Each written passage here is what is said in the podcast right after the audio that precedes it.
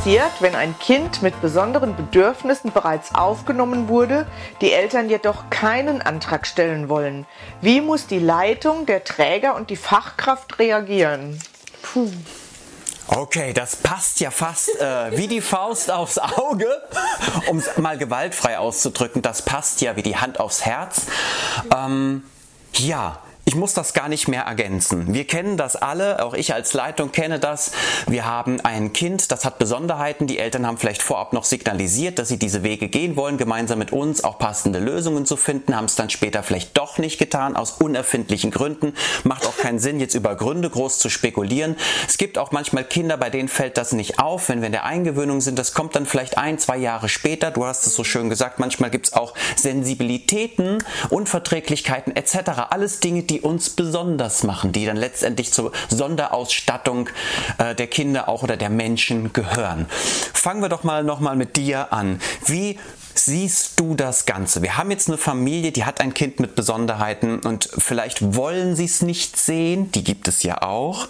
Vielleicht können sie es nicht sehen, vielleicht trauen sie sich nicht, vielleicht wollen sie nicht, dass das irgendwie in der Gesellschaft unangenehm aufstößt. Also Gründe gibt es jede Menge, warum Eltern das vielleicht nicht tun. Lass uns eher mal gucken, was ist denn unsere Aufgabe in so einem Fall?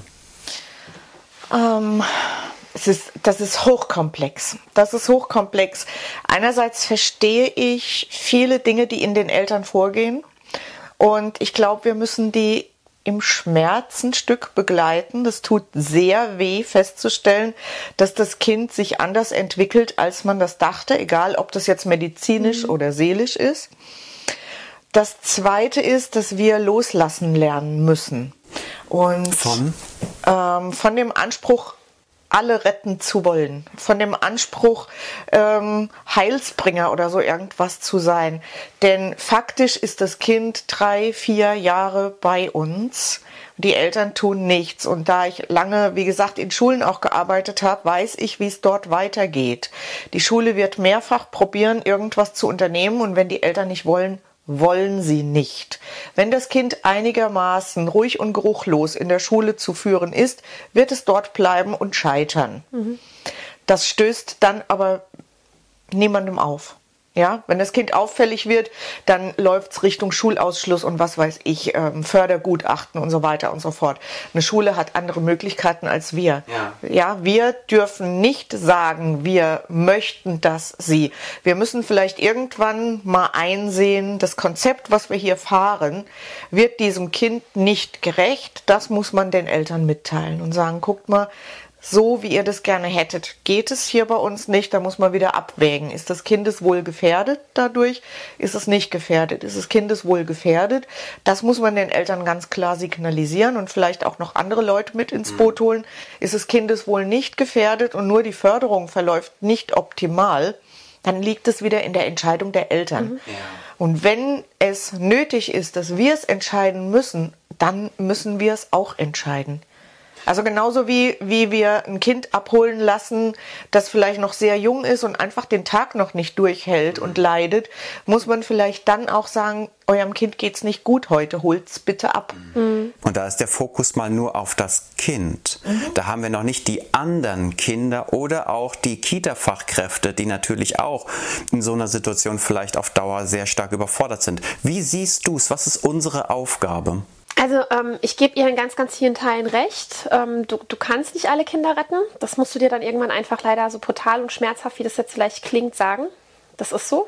Ähm, aber in dem Moment, wenn es um Gefahr zum Beispiel geht für andere Kinder, für Mitarbeiter oder auch um einen selbst, ähm, hast du wieder eine ganz andere Handhabe, weil dann gehst du in Richtung Gefährdungsbeurteilung, dann kannst du andere Schritte einleiten, wo man auch Eltern signalisieren muss, hier, ich sehe nicht nur ihr Kind, ihr Kind ist verletzt anderen Kindern gegenüber, es passiert ja in der einen oder anderen ähm, Thematik bei Kindern.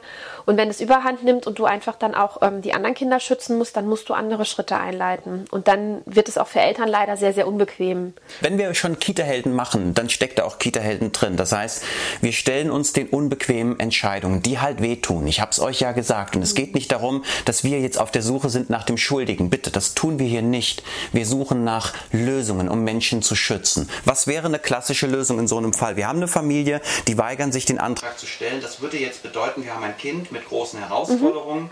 in einer Gruppe vielleicht mit 20 anderen drei bis sechsjährigen oder zweieinhalb bis sechsjährigen ähm, und die Kolleginnen werden dem nicht, werden sich selbst und den Kindern als Gemeinschaft nicht gerecht. Was also, passiert? Als erstes fängst du halt an, du dokumentierst es, klar, du musst es aufschreiben. Dann hast du ja auch schon mittlerweile mehrere Elterngespräche geführt, nicht nur mit betroffener Familie, die das Kind haben, sondern auch wahrscheinlich schon mit anderen Eltern, die gemeldet haben, hier, hör zu, mein Kind kommt immer, was weiß ich, gebissen, zerkratzt, wie auch immer nach Hause. Ähm, dann suchst du weiter das Gespräch mit den Eltern, wirst halt immer enger. Also wir haben dann wesentlich engere Settings, was Elterngespräche angeht. Die finden dann alle vier oder fünf Wochen statt. Ähm, haben wir da immer noch kein Einsehen, dann sagst du auch mittlerweile hier, das funktioniert nicht mehr. Ich mache jetzt eine Gefährdungsbeurteilung. Ähm, euer Kind verletzt auch andere Kinder. Ich habe einen Schutzauftrag für alle Kinder in der Einrichtung. Ich muss das weitergeben. Ja. Und da hatte ich bis jetzt immer Glück gehabt. Die Eltern haben reagiert und haben dann gesagt, ja, okay, nee, wir haben es verstanden. Ähm, ich versuche auch Eltern dann immer noch mal mitzugeben, versucht doch mal das so zu sehen, dass euer Kind hier nicht zum Täter gemacht wird, weil manche Eltern können das nicht mehr trennen. Die sehen zu Hause nur ihr Opferkind, was verletzt wurde. Ja. Irgendwann lauft die Amok. Genau, und euer Kind wird zum Täter, auch mit eurer Haltung gerade. Und ihr, auch ihr als Eltern habt einen Schutzauftrag und einen Auftrag eurem Kind gegenüber. Meistens kriegst du sie dann echt gut aktiviert. Sollte das dann immer noch nicht passieren, kommen wir auch in die Kindeswohlgefährdung. Dann bin ich ruckzuck bei 8a, weil das Kind seelische Grausamkeit dadurch ja auch erfährt, weil es nicht geschützt wird. Ja. Und in dem Moment schalte ich das Landesjugendamt ein. Ja. Genau. Vielleicht nochmal an dich, Dorothee, abschließend. Ähm, wenn wir so einen Fall haben, geht dann die, ich drücke es mal jetzt genauso aus, wie ich es fühle, geht die Gemeinschaft dann über das Wohl des Einzelnen? Heißt das also, wir beschützen das Team und die Kinder als Gemeinschaft und verabschieden uns vielleicht von diesem einen Kind, weil dieses eine Kind einfach aufgrund der fehlenden Unterstützung, da der Antrag nicht ausgefüllt wurde, ähm, uns überfordert oder andere sogar in Gefahr bringt? Ich würde es anders formulieren. Bitte. Du hast im Prinzip natürlich recht mit dem, was du sagst. Ähm, aber ich würde kein, ich würde es nicht gegenüberstellen. Ich glaube einfach, wir werden als Einrichtung einem Kind nicht gerecht. Und dann habe ich dieses eine Kind im Blick und nicht im Gegensatz dazu die anderen, weil genau wie Christine sagt, ähm, dann muss ich ganz, ganz viele Elterngespräche führen und ihnen ganz klar vor Augen führen, wo ihr Kind Unterstützung mhm. braucht. Ich muss die Entwicklung dieses einen Kindes ja auch fördern ja. und nicht einfach alle anderen im Blick haben, die dann vielleicht leiden. Und es ist tatsächlich so, diese äh, ganz engmaschigen Gespräche mit den Eltern, die bringen uns dann meistens weiter. Ja. Okay, ich danke dir an der Stelle nochmal. Leute, für euch da draußen ein kleiner Tipp. Wenn ihr eure ähm, Eingewöhnungszeit habt oder ihr führt Vertragsgespräche, baut doch genau dieses Thema mit rein. Ja, nicht jedes Kind ist ähm, in einer herausfordernden Situation, könnte aber mal passieren. Das heißt, wir können das doch beim Vertragsgespräch oder beim Kennenlernen der Kita schon mit einbauen und den Eltern einfach nur mal ganz kurz das Prozedere erklären. Was passiert in einem Fall, in dem das Kind ähm, ein herausforderndes Verhalten entwickelt. Wie gehen wir damit um? Gibt es vielleicht sogar schon eine Infobroschüre, damit Eltern einfach auch für sich schon eine gute Entscheidung treffen können und dann es nicht später dazu führt, dass wir irgendwie Mauern bauen oder der eine gegen den anderen ist oder einer den anderen ausspielt. Ich würde jetzt an der Stelle einen neuen Zettel ziehen. Ah. Schauen wir doch mal, was uns jetzt erwartet. Die Bewilligung von Anträgen und Fördermitteln ist oft auch an Diagnosen und therapeutische Maßnahmen geknüpft. Aber haben wir denn überhaupt genug Ärztekliniken, die zeitnah eine Diagnose erstellen oder Therapien anbieten können? So ein ähnliches Thema hatten wir schon. Ähm, nichtsdestotrotz würde ich gerne hier drauf nochmal ganz kurz eingehen und gucken, okay, wenn der, der Prozess das erfordert, dass wir Ärzte haben, die das Ganze erstmal begutachten und eine Diagnose stellen, wobei ich nie so ein Freund bin von Diagnosen. Es gibt aber Bereiche, da macht das durchaus Sinn. Ähm, haben wir denn die Kapazitäten? Fangen wir mal mit dir an, Christine. Haben wir Therapeuten, haben wir genug Kliniken, äh, bei denen ich anrufen kann, kann sagen, hallo, ich stehe vor einer Herausforderung, kann ich morgen kommen? Wie sieht da die Realität oder deine Erfahrung aus? Total gute Frage. Ähm, also schönstes Beispiel ist zum Beispiel Logoplätze und Logopädenplätze sind einfach voll belegt. Also die haben Wartelisten, die gehen über Jahre. Ergotherapeuten musst du verdammt viel Glück haben. Da muss der Schwierigkeitsgrad der Diagnose schon so hoch sein, dass sie merken, oh, okay, bevor das Kind komplett in den Brunnen fällt, ja, wir kriegen sie noch irgendwie rein. Also die zerroppen sich auf Deutsch gesagt auch. Wow. Könnte man auch viel einfacher machen, indem man einfach Ergotherapeuten in den Kitas einstellt. Aber das ist dahingestellt. Ähm, und wenn du jetzt darum geht, ähm, um in ein Institut reinzukommen, ähm, super schwierig. Also wir haben Eltern gehabt, die haben echt weinend vor mir gesessen und gesagt, du, ich komme da nicht rein. Dann rufst du als Kita an, erklärst die Dringlichkeit, erklärst dann auch nochmal den, den Druck, den das Kind dahinter hat und wie lange das Kind nur noch in der Einrichtung ist und dass damit einfach auch ein Kind im System kleben bleibt, wenn man ihm jetzt nicht hilft. Ähm, du musst massiv Druck aufbauen und dann hast du Glück und kommst rein. Aber das macht dann die Einrichtung. Und das muss man jetzt auch bitte so sehen. Ich will mich da nicht rausreden, aber ähm, du hast nur ein gewisses Kontingent an Zeit. Hast du jetzt eins, zwei, fünf Kinder in einer Einrichtung, kriegst du das vielleicht noch gematcht. Hast du aber mehr Kinder und die Auffälligkeit nehmen in den letzten Jahren einfach enorm zu, weil die Kinder auch immer früher ins System reinkommen ähm, und es auch immer mehr werden schaffst du das auf kurz oder lang einfach nicht. Also da steckt ein riesen Akt hinten dran, weil auch diese Förderblätter, die dann zurückkommen, wo wir dann auch nochmal ein Kind einschätzen sollen, auch das muss ja gemacht werden. Dafür ja. brauchst du Zeit. Und dann kommen wir ja wieder zu diesem wunderschönen Päckchen Vor- und Nachbereitungszeit. Gibt es in den Kitas ja immer noch als unmittelbare Arbeitszeit. Dann machst du das mal so nebenbei, da springen 25 andere rum und du sollst einen Förderplan ausfüllen. Also ähm, das und das sind ja essentielle nicht. Dinge. Und genau. wenn ich keine Zeit habe, diese essentiellen Dinge zu bedienen, ja. Wie soll das überhaupt funktionieren? Ne? So, und dann kann ich mir natürlich vorstellen, dass die Kliniken überlaufen sind, weil wenn du nicht gute Vorarbeit geleistet bekommst, das ist ja wie bei mir, wenn du nicht gute Vorarbeit geleistet bekommst, kannst du nicht direkt andocken. Also müssen die nacharbeiten und dann nimmt das Spektrum von denen ja auch viel mehr Raum ein. Natürlich sind die dadurch dann halt auch ähm, voll belegt und überlastet. Klar, brauchen wir nicht drüber reden. Dorothee, wie sind deine Erfahrungen zu dem System? Ja. Unterschreibe ich voll und ganz. ja. Das allererste Kind, das ich ähm, jemals begleitet habe, da ähm, lief das ähnlich. Die Eltern hatten, die hatten eine weitere Diagnostik gebraucht und hatten aus Versehen angegeben, das Kind war schon mal im SPZ, nämlich direkt nach der Geburt. Mhm. So, und dann kam das auf den Stapel, den vierten von oben, den alleruntersten Wartezeit, 18 Monate bis zwei Jahre. Jetzt haben wir aber gesagt, es drängt. Das Kind kommt bald in die Schule. Ähm, und dann hatte ich selbst mal angerufen. Inzwischen kannte ich zum Glück dort die leitende Ärztin und wurde durchgestellt und habe der den Fall geschildert. Und dann sagte sie, ja, ach so, warum sagen die das denn nicht? Und holte die Akte und legte sie oben drauf. Und dann hast du nur noch eine Wartezeit von sechs Monaten, ach, bis das an. Kind drankommt. Genau. Oder bei einem anderen Kind, da weiß ich noch, hat diese Kita permanent Faxe noch geschickt, weil das das war, was am besten funktioniert hat. Der Kindergarten hat die ganze Dokumentation ans SPZ gefaxt, mhm. woraufhin dann die Eltern einen schnelleren Termin gekriegt haben. Ähm, das sagt ja heute aber jeder. Das sagen die Kostenträger. Die mhm. sagen, machen wir gerne, wenn wir eine Diagnostik haben. Ich sag Ihnen aber gleich, es dauert. Und ich weiß, dass Eltern äh, in halb Rheinland-Pfalz rumfahren, ja. um ein SPZ zu kriegen mit einem freien Platz. Die sind also bereit, zum Teil 100, 150 Kilometer zu fahren, nur damit eine Diagnose erfolgt. Ja. Entschuldigung, ganz kurz, das ja, ist dasselbe, auch wenn du beim, beim Kinderarzt ist das gleiche Thema. Also Kinderarztplatz zu kriegen, das ist ja fast so ein Casting wie beim Kindergartenplatz, mhm. ja, weil wir einfach viel zu wenige haben. Und ich wäre ein Riesenfan von, wenn wir es hinkriegen würden, dass Kinderärzte angegliedert sind an die Kitas. Also, dass, dass du zugeordnet wirst, der Kita gehört der Kindergartenarzt, weil dann könntest du auch da anders wieder ah, zuarbeiten. Man könnte miteinander sich vernetzen. Ja. Also ich glaube einfach, wenn du wenn du Menschen bearbeiten oder betreuen möchtest oder, oder unterstützen willst, dann brauchst du eine Vernetzung, damit dieser Mensch auch wirklich dann das bekommt, was er gerade braucht. Und dann wird auch keiner mehr durchs Raster fallen. Ja. Und ähm, auch du als Kita, dann würde auch vielleicht der ein oder andere Kinderarzt verstehen, ah ja, warte mal, die Frau Stark-Fürsicht ruft an, das Kind braucht Logo, ja, bei, die arbeiten so und so, dann macht das schon Sinn. Also dann wirst du auch nicht mehr als Pädagoge in Frage gestellt und der Arzt müsste nicht nochmal eine Mutter wegschicken, oh nee, kommen Sie in einem halben Jahr nochmal. Den Termin hätte er sich ja auch gespart. Ja, da entsteht natürlich ja. auch ein größeres Vertrauensverhältnis. Natürlich, und du hättest auch so, so Zeitfenster, die du miteinander ja. total gut ja. ähm, kombinieren könntest und die einfach nicht mehr so viel Energie fressen oder Zeit fressen. Leute, wie ihr seht, ähm, es ist eine große Herausforderung und die besteht nicht erst seit gestern.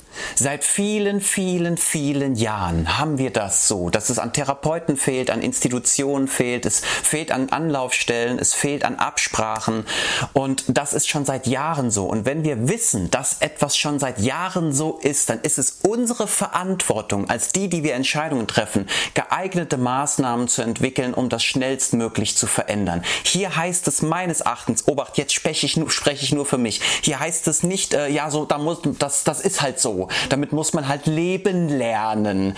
Da kann man ja eh nichts dran ändern. Das darf auf keinen Fall die Einstellung sein. Denn sonst kriegen wir es nicht gewuppt. Dann können wir die Inklusion einfach ad acta legen, denn dann wird es nicht funktionieren. Ich würde dich, Dorothee, bitten, nochmal einen Zettel zu ziehen. Ja. So, was haben wir? Inklusion im Kita-Alltag. Wie geht's den Kita-Fachkräften wirklich? Da würde ich gerne mit Christine mal starten. Ja? Wie geht's uns wirklich? Wie geht's uns denn eigentlich wirklich? Ja, ähm, Vor allen Dingen den Kolleginnen, also nicht den Kita-Leitungen oder Fachberatungen oder Kita-Trägern, sondern den Erzieherinnen und Erziehern, den Kita-Fachkräften. Ich glaube, uns? denen geht es sehr herausfordernd, weil manchmal hast du ja Lieb auch mit, ausgedrückt. Ja, es ist leider so. Also manchmal geht es ja auch auf Deutsch gesagt beschissen, ähm, weil du einfach nicht weißt, was ist das jetzt für ein Päckchen, was das Kind mit sich bringt. Also ich komme gerne nochmal zurück. Du kriegst in der Ausbildung ein halbes Jahr, wenn überhaupt, hast du davon mal einen Ansatz bekommen, was Heilpädagogik angeht oder wa- was für ein Kind zum Beispiel bräuchte oder wegen Sonderpädagogik. Mehr hast du da drin nicht. Also dann wird auch der Klassiker ausgepackt, dann redest du über Trisomie 21, eventuell bekommst du noch ein bisschen was vom Asperger mit, obwohl das eine Facette ist, die ist ja so breit, dass du wahrscheinlich nur so viel davon gesehen hast. Ähm, und das sind so die Klassiker, die du mal besprichst. Da, da weiß dann auch jeder, ja, okay, warte mal, Trisomie 21, das siehst du auch von der Optik her, die Kinder sind auffälliger oder haben auch bestimmte andere äh, Päckchen, die sie mitbringen. Aber das ist ja nicht alles. Also es ist ja ein Riesenfeld, was Inklusion bedi äh, bedient oder bedeutet. Und ähm, es gibt ja auch ganz, ganz viele Kinder, die können mit bestimmten Beeinträchtigungen trotzdem im Regelkindergarten unterstützt werden. Aber wenn du davon keine Ahnung hast, dann dimpelst du im Tal der äh, Ahnungslosen rum oder der Blinden und merkst nur vom Bauchgefühl her, das haben ja ganz viele von uns noch, ähm, irgendwas ist da nicht ganz rund. So, dann machst du dir das erste halbe Jahr Gedanken. Dann suchst du vielleicht noch die Beratung bei der Kollegin. Du, hör mal, ich habe da so ein Gefühl, irgendwas ist da nicht ganz rund. Dann guckt die zweite Kollegin mit dir noch hin. Da ist dann schon knapp ein Jahr vergangen, wenn es nicht so auffällig krass ist, dass das Kind irgendjemand anderen schädigt, ähm, wo du merkst, irgendwas läuft da nicht so. Dann kommst du mit Eltern ins Gespräch, logischerweise dazwischen. Die melden dann zurück, nö, war alles gut, war alles super, weil die auch im Teil der Ahnungslosen sind, wenn es nicht so krass auffallend ist. Und dann wird das Kind immer älter, es wird dann vielleicht schon zwei, wird schon drei, dann kommen neue Lernfelder dazu und das Kind kommt nicht mehr hinterher. Dann fängt das Kind auf einmal vielleicht auch an, in sich zu zweifeln, weil es merkt, es kommt nicht mehr hinterher. Dann fängt man erstmal an, oh, es ist vielleicht eine Verhaltensrück, also falsche Erziehung, vielleicht müssen wir es irgendwie ein bisschen mehr pushen. Also fängst du an, irgendwelche Förderpläne rauszuholen oder probierst irgendwie den Alltag umzustrukturieren, dass du das Kind ein bisschen mehr rauskitzeln kannst aus seinen Möglichkeiten dockst vielleicht trotzdem nicht an, überforderst unbewusst vielleicht automatisch noch das Kind. Das Kind kommt mehr in dieses Gefühl von wegen, ja, ich kann ja gar nichts mehr. Die Erzieher zweifeln dann auch irgendwann an ihrem Gefühl, ja, scheiße, warum, warum kann ich einem kleinen Menschen nicht helfen? Und dann holst du immer mehr Beratung mit rein, ähm, vielleicht auch noch eine Teamsupervision. Oder bist im Gespräch mit der Leitung, aber es ist alles einfach nicht wirklich rund. La- Lass uns da bleiben, Dorothee. Wie geht's den Kolleginnen und Kollegen vor Ort? Sind die damit überfordert irgendwann? Kriegen die, haben die vielleicht auch Angst vor solchen Situationen? Sind die irgendwann frustriert, weil sich vielleicht so wenig bewegt oder es sich so langsam bewegt? Hast du ein Gefühl dazu?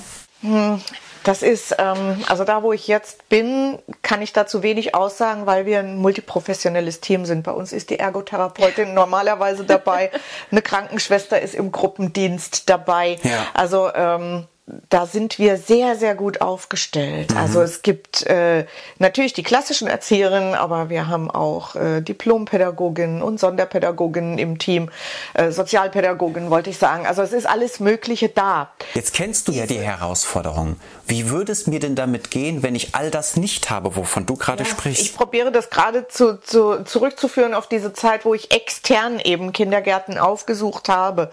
Da ist halt ähm, da kommt so viel zusammen. Da kommt dieses, Mensch, wir haben doch was gelernt und stoßen jetzt aber an mhm. Grenzen. Woran hängt das? Ähm, wir kommen ärztlicherseits nicht weiter. Die Eltern sind vielleicht nicht zur Diagnostik bereit oder die passt auch nicht. Ja. Das heißt ja nicht, die gefällt uns nicht, aber vielleicht passt diese Diagnostik nicht, weil ähm, wie, wie läuft eine U landläufig ab? Also nicht alle Kinderärztinnen schauen gleichermaßen genau hin. Mhm. So, was machst du dann? Also ich habe das Gefühl, dass da so eine ganz große Verlorenheit auch aufkommen mhm. kann. Der Wunsch, wir möchten doch die Kinder optimal fördern. Wir möchten doch, dass auch die Gruppe insgesamt ja. gefördert wird. Aber irgendwo stoßen wir hier an Grenzen. Es kann so ein Ohnmachtsgefühl ja. geben. Ohnmacht. Mhm. Und dann auch irgendwann vielleicht Selbstzweifel. Ne? Das glaube ich auch. Also auf jeden Fall. Ich möchte nicht wissen, wie viele Kolleginnen und Kollegen denken, ja Kacke, warum, doch, warum kann ich da jetzt dem Kind nicht gerade helfen? Also du fängst, wenn du eine gute Pädagogin bist, reflektierst du dich und dein Verhalten ja sowieso immer. Ja. Und dann machst du dir darüber natürlich Gedanken und siehst einfach nur, es reicht anscheinend nicht. Ja. Und dann fängst du an, wie ähnlich wie Dr. Google, nachzulesen und guckst und dann probierst du aus. Ja. So, und was ist das denn? Auf Deutsch gesagt, mache ich jeden Tag aus dem Kind ein Versuchskaninchen, das ein neues Förderplänchen auf den Tisch gelegt kriegt. Nur weil man es nicht geregelt bekommt, in Deutschland anständige äh, Möglichkeiten zu etablieren. Da sind wir wieder bei, ich wünsche mir was, aber liefern nichts. Und das sind die inneren Prozesse, Leute. Es gibt ja noch die äußeren Prozesse, die haben wir jetzt hier noch gar nicht gehabt, nämlich auch Eltern, die uns dann nicht im Sinne von Böswilligkeit, aber sie setzen uns unter Druck und sagen, ja, wenn sie meinem Kind nicht gewachsen sind, dann liegt das vielleicht eher an ihnen anstatt an meinem Kind oder an den Rahmenbedingungen hier. Es gibt vielleicht aber auch Kita-Träger, Kita-Leitungen und Fachberatungen, die uns auch dann ein Stück weit in eine Richtung zwängen und sagen, du musst irgendwie klarkommen, dann liegt's an dir, dann musst du was an dir tun, aber vielleicht ist es ja nicht nur meine Fachkompetenz, mein fehlendes Fachwissen oder meine fehlende interdisziplinäre Arbeit, sondern es können auch die äußeren Faktoren sein. Und auch darüber müssen wir unbedingt sprechen.